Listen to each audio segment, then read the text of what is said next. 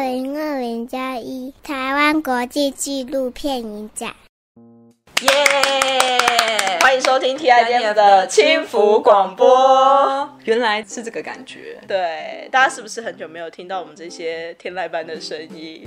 但我今天是我的出道之作。啊、对，你要自我介绍吗？呃，好啊。你是？哎，我哎，不行，要重来。好啊，这是我们新的主持人。那原来的那个主持人，因为他长得太美，所以被你霸凌。对，破我的梗。对，所以我们现在找到了一个知识性差不多，但是颜值比较没那么逼迫人的。所以从这今年开始，你就变成 Podcast 的颜值担当。对，你是知识担当。没错，没错，我会努力。听说 Podcast 很多人在敲碗。对，就是艺文界的高知识分子们应该都有在收听吧？但没有，没有收啊，没有收听的人也听不到，所以没关系。他们可能听了之后会变高知识分子。好吧，毕竟这个节目的知识味很重。有吗？我来闻一闻。好了，反正就是因为太多人一直说很希望可以再听到 Podcast，好像有被你的声音迷倒。好说好说，我很怕这次录了之后大家都退订。但反正总之，TIDF Podcast 就是重新开张，没错，希望度过大家寂寞难耐的夜晚。嗯、这个节目播出的时候已经是二零二一年了，其实，在录音的此刻，正是疫情艰巨的时候。现在就是人前强颜欢笑，人 人后珠泪暗惨。你国文真的蛮好的，好说好说。但反正 TIDF 就是从二零二零年。延期到二零二一年，那要不要讲一下为什么会决定延期而不是停办呢？停办很可惜吧？我想观众朋友们也都是比较期待说，好事多磨，晚一年总是比整个取消来的好。是没错，可以多存一年的钱来买我们的票。延办对节目来说应该是伤害最小的一种方式吧？对啊，你那时候有一股激励人心的说法，要不要来？我现在已经没有办法找回那个时候的自己。总之，其实我们也花了一点时间来讨论要怎么应应这一波疫情。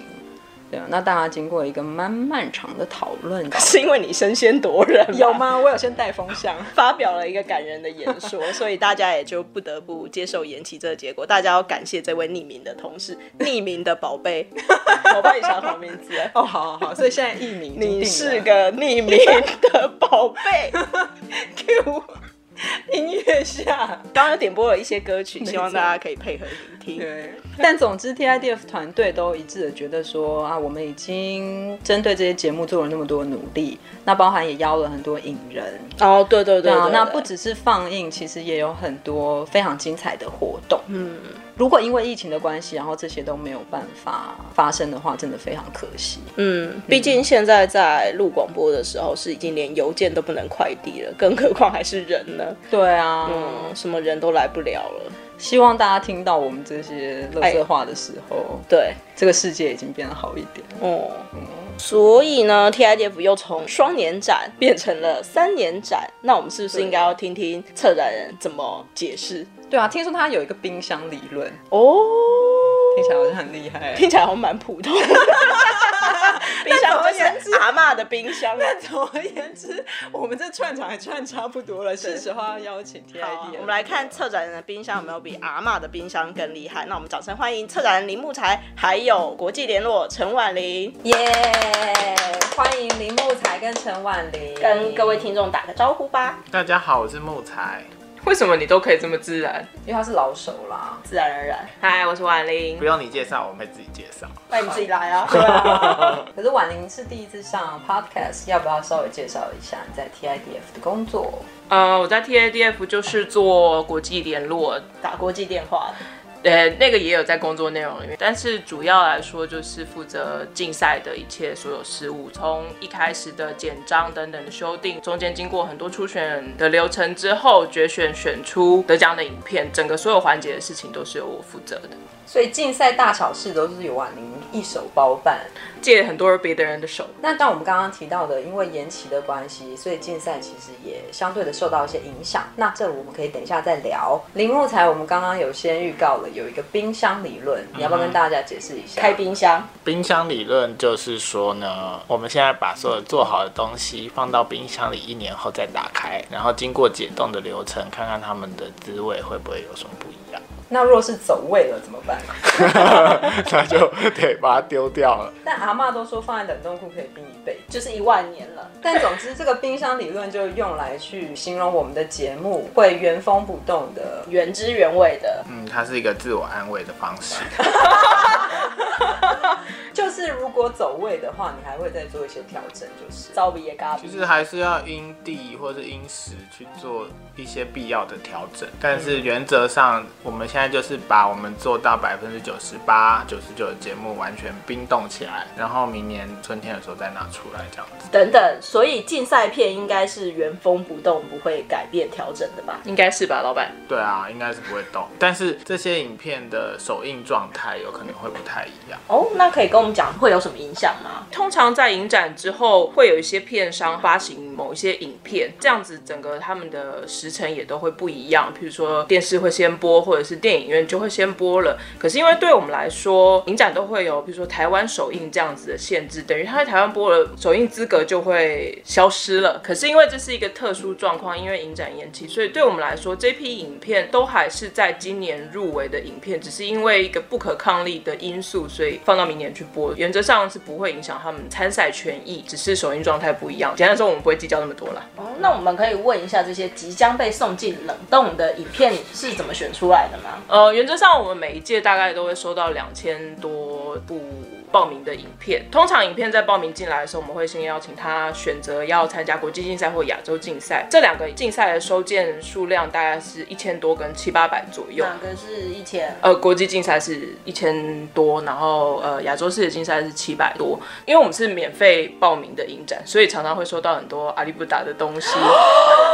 嗯、阿里不达，我想应该也都是非常优秀的作品，也是创作者花了非常多的时间。是是是是，我们会收到两千多件他们用心用情制作的好作品。但是呢，因为有些可能不是很符合我们的策展方向，或者是其实有时候他们没有注意看简章的话，没有发现自己不符资格。比如说他是太影片，然后他可能是太旧的影片。因为我们是一个两年的展览，所以呢，原则上会收过去两年期间的影片。可是有些影片他们会。没有看简章就来报名，我相信大部分影片可能是这样，所以呢，他们就会超出这个期限。那这些影片进来，然后检视他们的资格符不符合等等，整理完资料，然后把影片跟他的报名书面资料全部整理好之后，会汇整给我们的初选委员。那基本上初选委员的组成通常就是一些我们所谓的专业人士，但这个专业其实范畴很广，它不见得只是电影或纪录片专长的人。这几年其实我们也找了很多像视觉艺术相关的，或者是摄影专长的，然后当然里面我们也希望每一年都一定要有创作者，有一些创作者的观点。那有些人可能对文学比较有钻研、有琢磨的人，那从各方面的不同角度来综合出一个比较多元化的观点，在这里面做评选。那像你刚刚有提到说，好像这些选片委员在看片的时候会有一些策展的概念，那木材要说明一下，你是如何跟他们传达你的策展概念，让他们选出来的片跟 TIDF。的风格跟方向是一致的吗？原则上，当然影展强调比较创新的处理啊，意思就是说，如果你是教育性质、知识性质或是 Discovery 频道这种，就不是我们想选的。另外一个东西讲起来有一点抽象，但是我们是希望强调台湾在世界上所占有的一个位置。然后从这个位置出发，你看世界会有你的观点。那我们希望从这个观点里去内化，变成这些选片委员在选片的时候要顾虑的事情。所以当然多元性要被强调。然后第二个就是你如何用一个台湾观点去看世界，这样是否有点悬？所谓的台湾观点是仅限于台湾竞赛的筛选上面会有这样的考量吗？应该是亚洲竞赛跟国际竞赛都会有这样的考量。更精确一点讲，就是说，其实台湾发生的事情跟欧美正在发生的事情，也许不是一个同步的。那台湾人自己有自己可能最 care 或者最关切的东西，那那个东西是什么？是不是可以借由选片去反映出来？那现在影展就是是跟东京奥运一样延期到二零二一年。在这些评选过程中，对于这些影片的观察，你们有发现什么趋势吗？在收件的过程，因为基本上我每一部片都会先大致拉过，然后大概知道他们是什么样的状况。比较常看到的是对于不同媒材的使用跟综合越来越多。传统我们也会认为就是一个摄影机，然后去一个地方拍一个东西这样。可是其实现在有非常多不一样的元素在里面。当然最常见的可能是摄影，可能是照片，可是也越来越多多所谓二十世纪、二十一世纪的符号，譬如说网络的元素，或者是 YouTube 的画面、Instagram 的画面，或者是甚至一些文字上它出现的方式、使用的位置跟频率，都跟我们这个时代习惯的媒体模式比较相近，跟以前我们认知的拍电影、拍纪录片可能比较不一样。这个东西会越来越多，那这也影响到了很多叙事上的策略或者是方式。那木材有什么观察吗？像今年国际竞赛有一部越南片叫做《树房子》，那它其实是用未来的角度，二零呃两千不知道多少年，然后回去看越南的一个深山里的原始部落。然后在亚洲竞赛有一部片叫《呼叫外星朋友》，他也想写一封地球的信，介绍地球给外星人，就呼应婉玲刚刚讲，其实这些不管是媒材上的创新，或者是观点上的创新，其实现在的纪录片已经走到非常遥远，然后或者说非常前卫的地方去。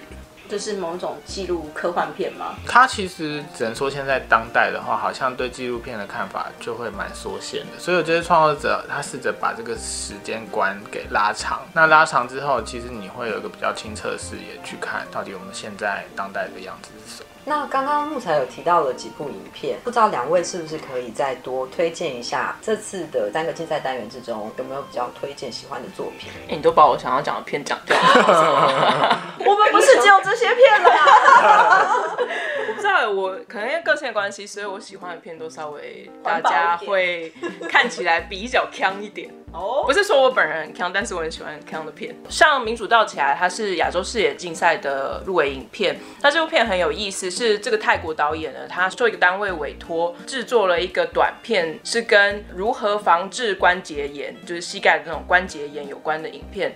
这个影片呢，他后来拿去参加了一个影展，而且甚至还得了奖。可是因为得奖之后呢，这个委制单位就对他的版权有所疑虑，但是他就觉得这个东西是他拍的，而且其实他在报名之前有征求过同意了，所以引发了很多他后续用一种行动的方式去质问或者是抗议版权所有这件事情的意义到底是什么，甚至他后来扩及到去质疑泰国的民主究竟是不是真的民主，还是一个类似盗版的民主，就是。是一种抄袭，但是里面东西其实不是真实，或者是模糊化了。我觉得里面其实也有很多，刚刚我们讲到的，就是现代语汇。其实它的英文片名里面叫做“盗版一百次”。那为什么是一百次？它把影片不断的输出、输出再输出，然后所有的东西里面画质等等就会越来越流失。所以借由这个方式去质问，究竟什么是真的，什么是盗版的这件事情。我觉得它中间有非常多很厉害的手法，而且重点是它是一个超级强的片。总之就是我之前校对字幕的时候，在办公室笑到旁边同事都不知道我到底在干嘛。旁边的同事就是我，他真的看到对匿名的宝贝，他就是臭嗨嗨，臭到病鬼，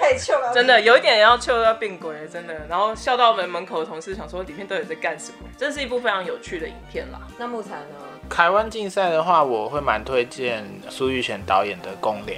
他是邀请了几个移工，在周末不用上班的时候参与他的创作计划。那他的创作计划是他先去田野调查这些印尼移工在台湾的各种情况，然后把书写成剧本，邀请这些非职业演员到他所搭建的一个工寮里去演出这个剧本。所以里面有一些很即兴的，也有一些是他们平常在台湾的生活讲不出来的那个苦衷。那这些苦在这个片子里又变成苦中作乐，所以你会从这个很超现实的场景里面去体会到这些人平常说不出来的真实的感受，我觉得这个手法非常的超前。苏玉贤本身也是一个艺术家嘛，那他也挑战了我们俗称的纪录片应该是什么样子。那两位刚刚都没有提到国际竞赛，有啦，他刚刚有讲了《树房子》，还要再讲一部吗？既然就这样子，给他们打上，我们休息一下。他为什么就默默进广告了？不准偷工减料，没有那么好混，推起来。现在一下子印象比较深刻，想到的应该是《虽不至死》。嗯国际竞赛里面的片子。小钟哥刚刚深吸了一口气。小钟哥是谁？他是匿名的宝贝 哦，旁边匿名的宝贝刚刚深吸了一口气。这部片其实我是在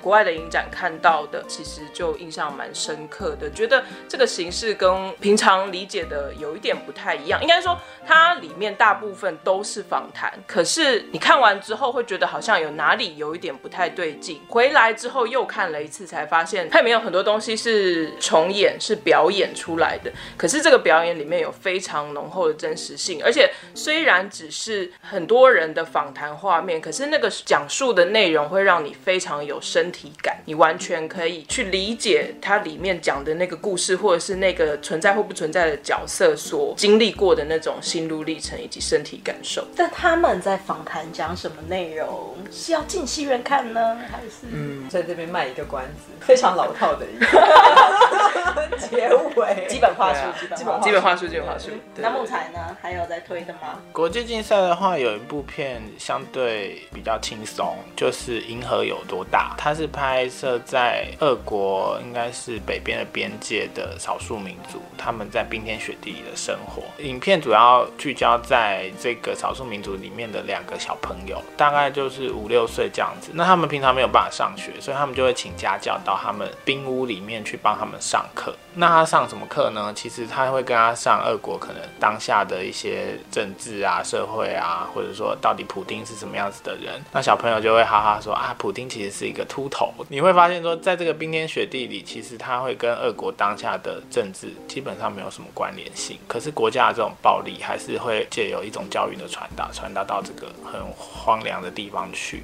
那你也会开始思索说，这个民族到底跟国家有什么关系？这个当然有点我自己的延伸，可是这影片其实非常好看，你可以看到他们用一个很原始的方式在想象这个世界。你好会讲，赞哦，不愧是策展人。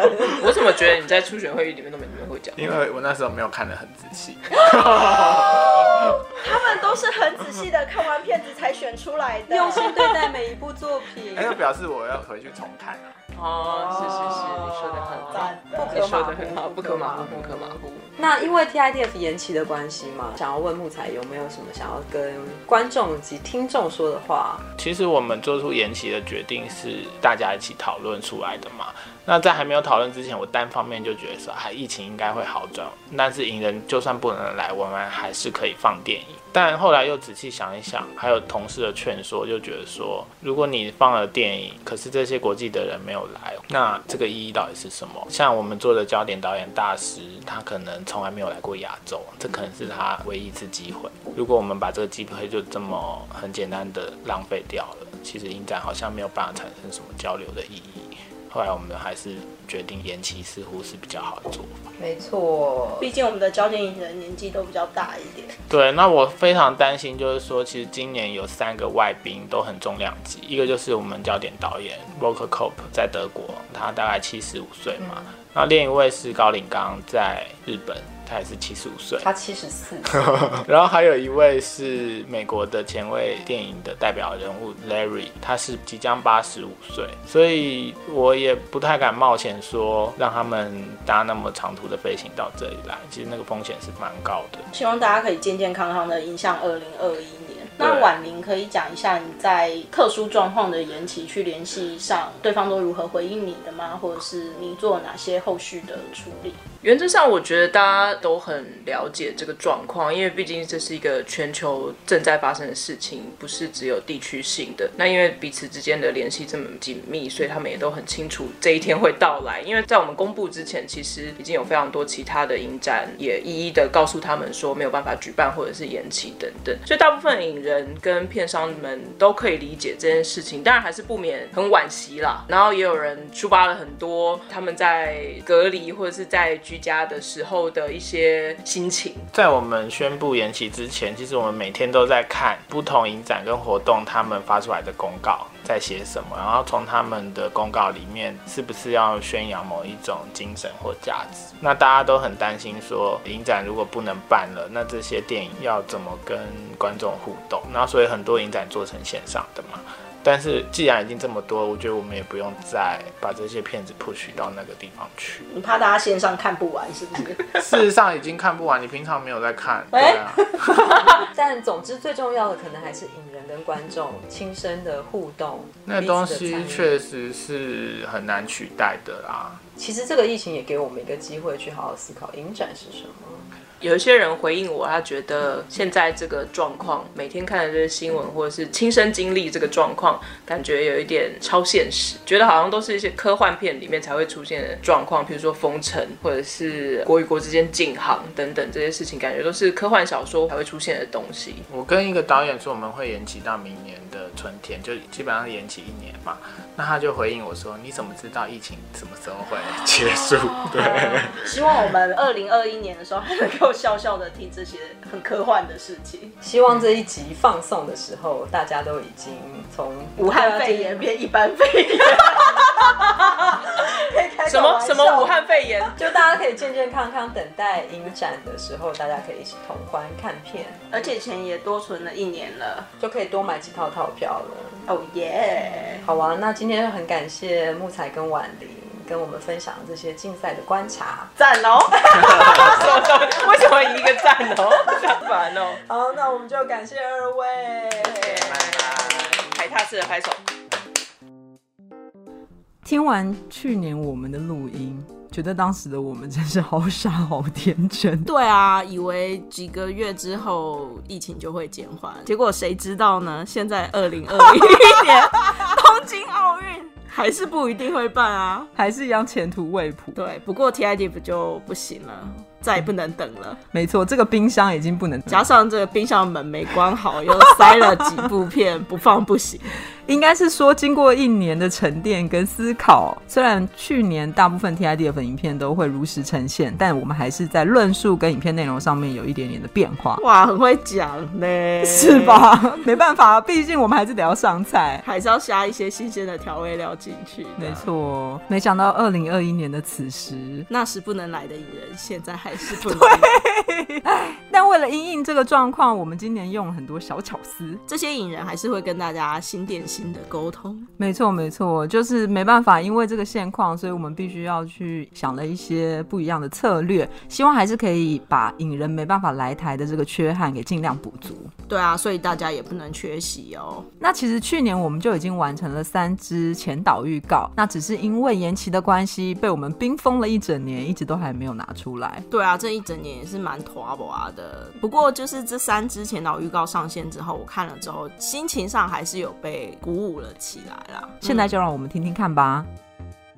就在各位听众听到这一集的时候，我们的前导预告应该也上了吧？那个解冻的东西，对，这些都是从刚刚李木材的冰箱里面拿出来的 成年老乳汁，封印了一年。我们有三位小当家哦，帮我们做了这一次影展的前导预告，提醒大家，我们影展快要开始喽。那这三位导演是考考你，呃，黄慧珍、廖克发。跟黄邦权，其实我前面的小抄就明明白白的写着这三个导演的名，有一些识字上的问题。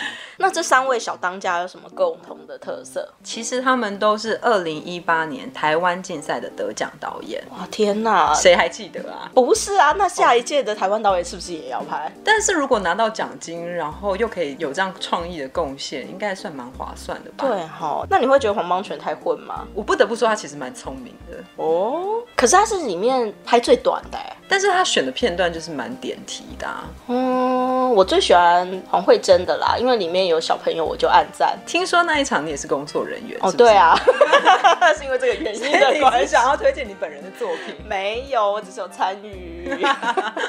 那那一支的内容，那一支的内容好像据导演所说，我觉得蛮有趣的，就是我们的工作人员拿给他的时候，硬碟刚好有一些档案就坏档。